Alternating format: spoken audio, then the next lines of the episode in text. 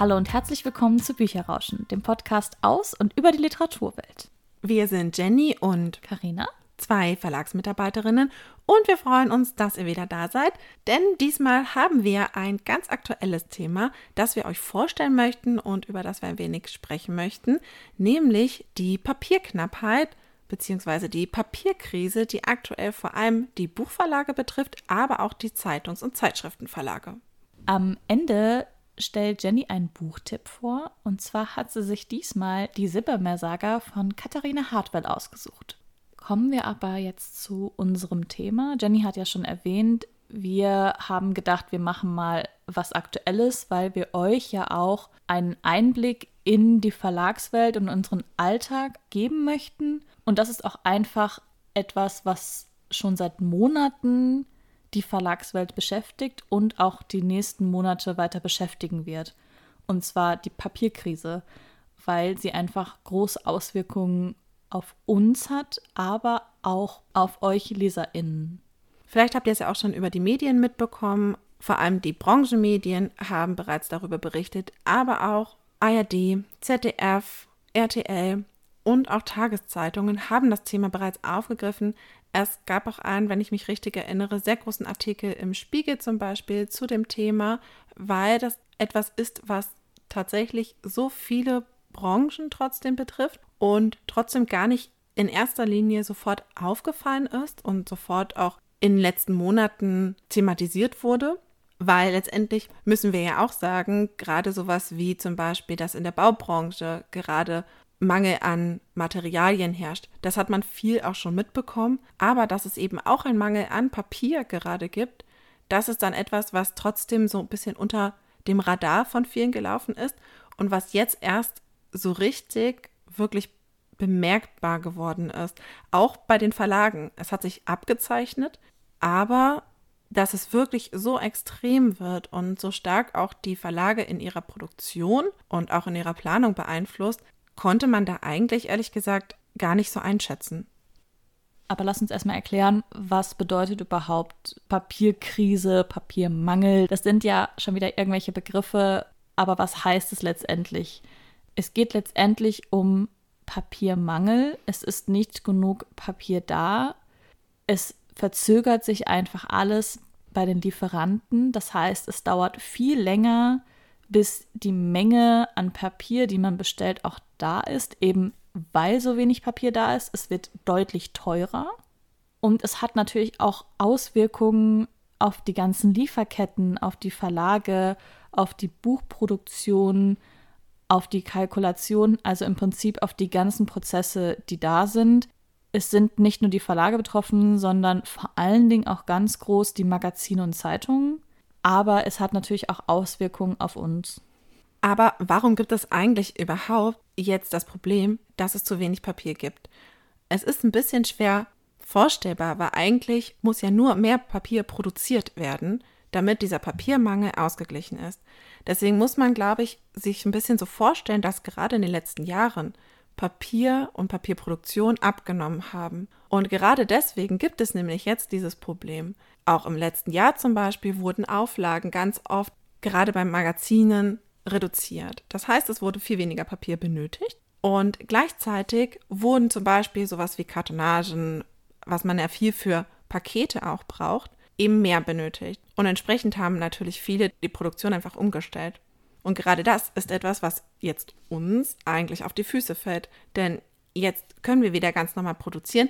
Man muss natürlich sagen, dass Buchverlage zum Beispiel ihre Auflagen jetzt durch die Pandemie gar nicht so stark reduziert haben. Das betrifft tatsächlich vor allem Magazine, die aufgrund von Anzeigenmangel oft dünnere Hefte herausgebracht haben, weil eben auch die Anzeigenkunden gefehlt haben oder dann eben keine Anzeigen geschaltet wurden. Und gerade das, wenn das jetzt wieder zurückgeht, sorgt dafür, dass wir einen Papiermangel haben.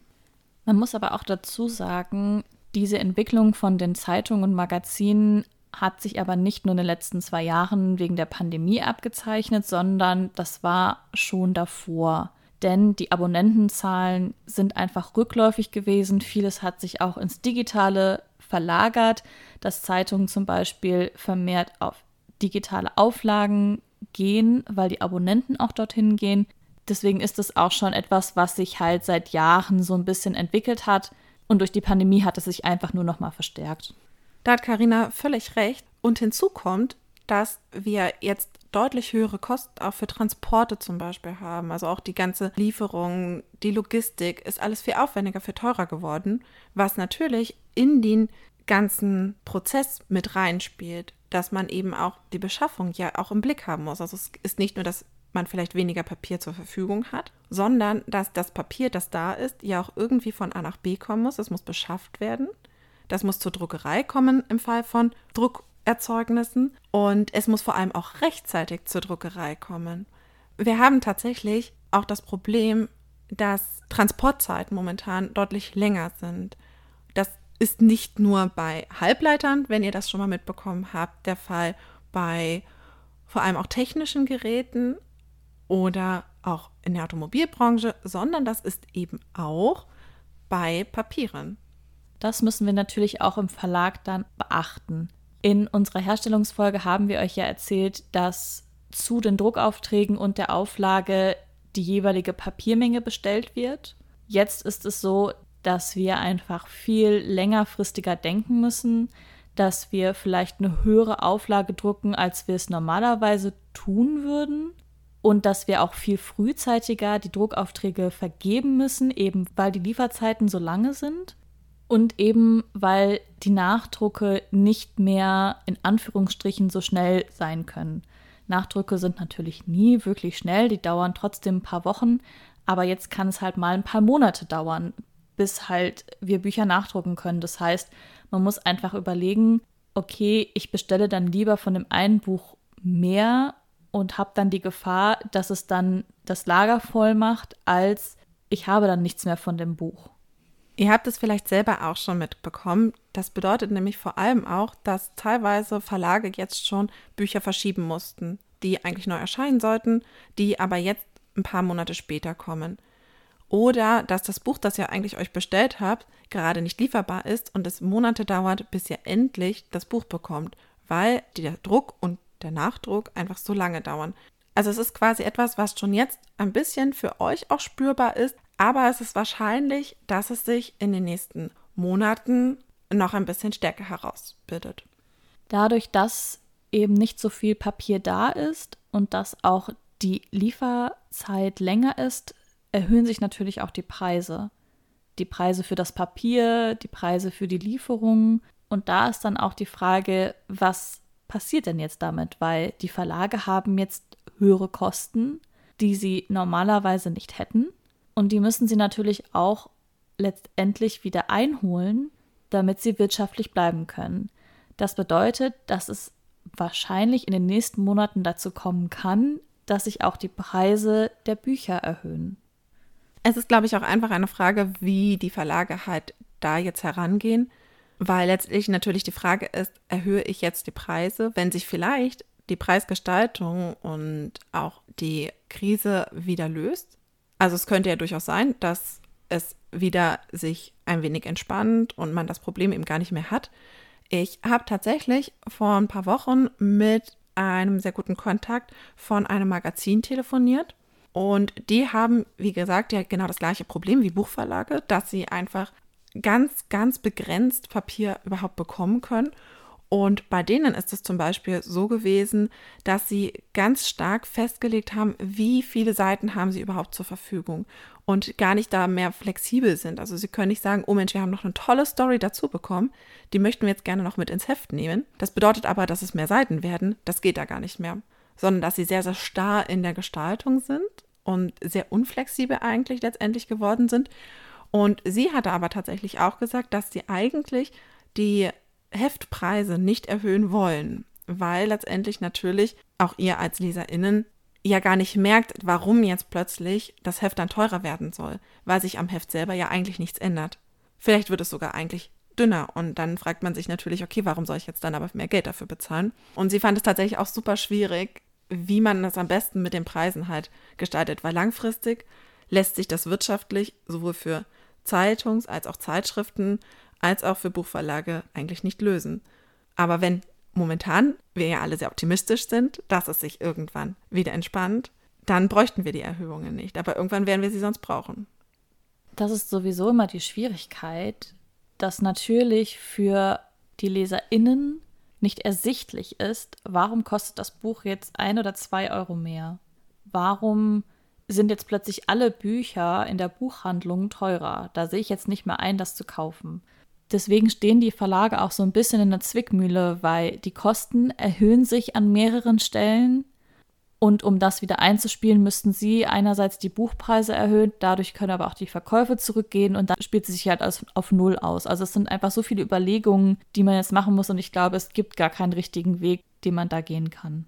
Was mir gerade aufgefallen ist, was wir gerade gar nicht so richtig nochmal gesagt haben, Deswegen würde ich es tatsächlich mal kurz nochmal ergänzen, denn wir haben gerade die ganze Zeit davon gesprochen, dass ja auch Zeitungsverlage betroffen sind. Aber man muss dazu sagen, Zeitungsverlage drucken nicht auf neuem Papier, sondern ja auf Altpapier. Und entsprechend ist es vielleicht da nochmal so ein bisschen anders, denn sie sind nicht primär von der Beschaffungskrise des Papiers das Buchverlage und Zeitschriftenverlage haben, betroffen, sondern eher davon, dass sie nicht mehr genug Altpapier bekommen, weil es nicht mehr so viel Recyclingpapier gibt. Das fand ich tatsächlich sehr, sehr spannend auch, weil das jetzt gerade in diesem Diskurs auch um die Papierknappheit aufgekommen ist, dass wir eben auch viel, viel weniger Recyclingpapier jetzt mittlerweile zur Verfügung haben.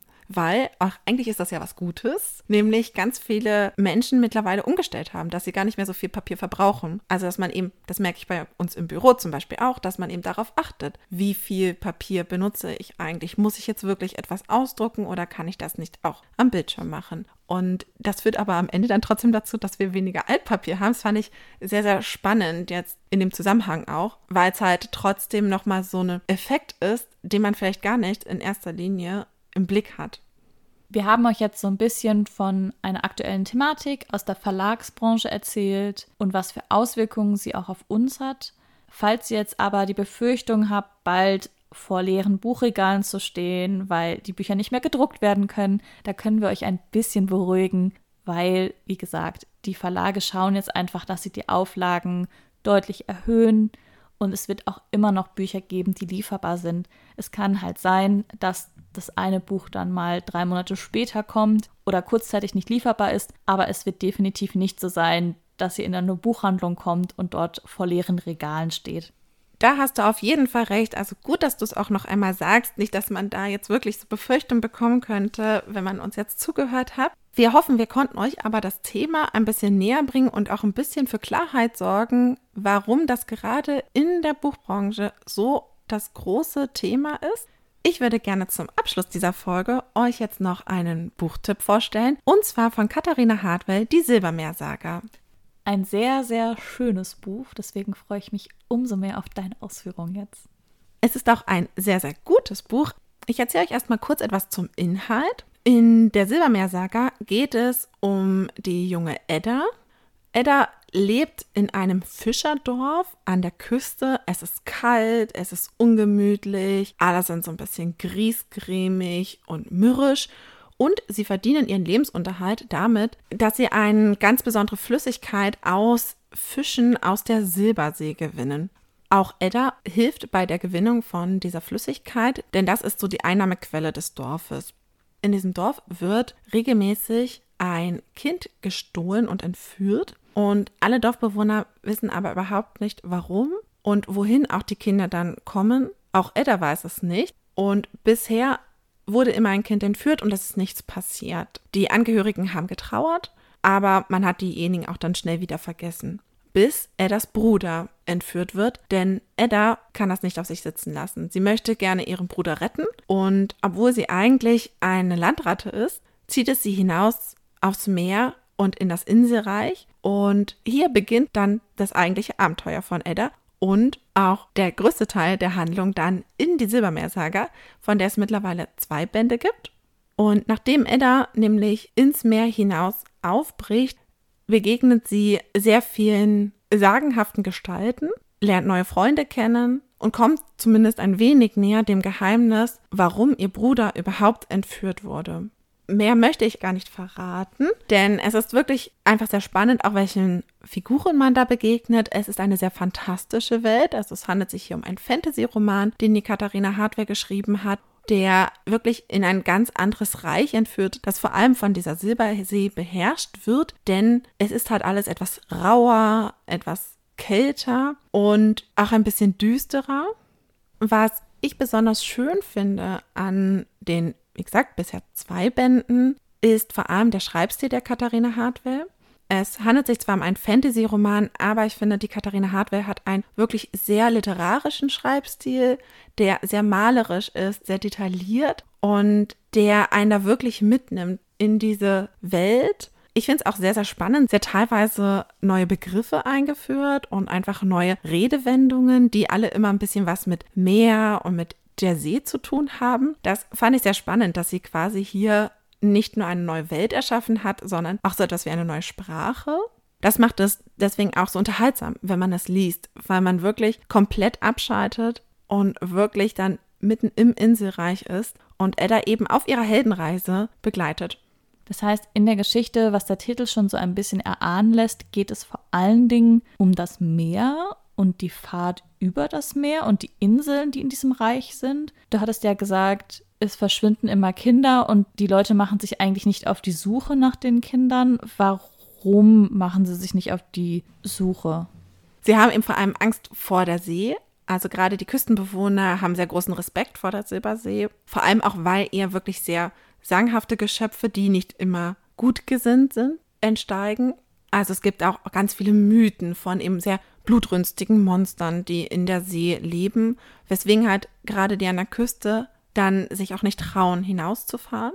Erst Edda ist quasi dann so weit, dass sie sagt, nein, ich nehme das alles auf mich für meinen Bruder und begebe mich hinaus in diese Gefahren. Wir haben hier wirklich eine ganz klassische Heldenreise eigentlich, wie sie uns auch schon häufig in der Literatur begegnet, wo unser Held oder unsere Heldin über ihren Schatten springen müssen und dann sich in eine ganz neue Welt hinausbegeben und dort eben dann trotzdem auch ihre Entdeckungen machen, Gutes und Böses natürlich auch kennenlernen und am Ende ist dann wirklich gar nicht mehr das Ziel eigentlich das, worauf es ankommt, sondern der Weg dahin. Und hier ist es ähnlich. Also es ist eigentlich angelegt als Trilogie. Es gibt bisher eben erst die zwei Bände.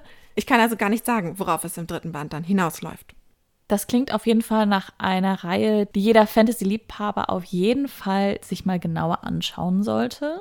Ja, auf jeden Fall. Es steht vor allem auch mehr in der Tradition klassischer Fantasy-Romane als sowas in Richtung Romantasy, Dystopie oder so geht. Also wir haben hier wirklich eine sehr abgeschlossene Welt, in der auch diese Reise und diese Suche im Vordergrund stehen. Ich kann es auf jeden Fall wärmstens empfehlen. Ich hatte sehr viel Spaß und habe mich sehr gut unterhalten gefühlt. Also jeder, der bis jetzt noch nicht von Die Silbermeersaga von Katharina Hartwell gehört hat oder sie noch nicht gelesen hat, auf jeden Fall bitte in die Buchhandlung gehen und sofort kaufen und lesen. Und ihr könnt uns ja mal eure Meinung zu der Buchreihe sagen an bücherrauschen.web.de mit UE oder auch auf Instagram, wo wir es nochmal genauer vorstellen werden. Uns bleibt dann nur noch zu sagen, vielen Dank, dass ihr wieder bei der Folge mit dabei wart. Wir freuen uns, wenn ihr auch beim nächsten Mal wieder reinschaltet und sagen bis dahin, macht's gut. Auf Wiederhören.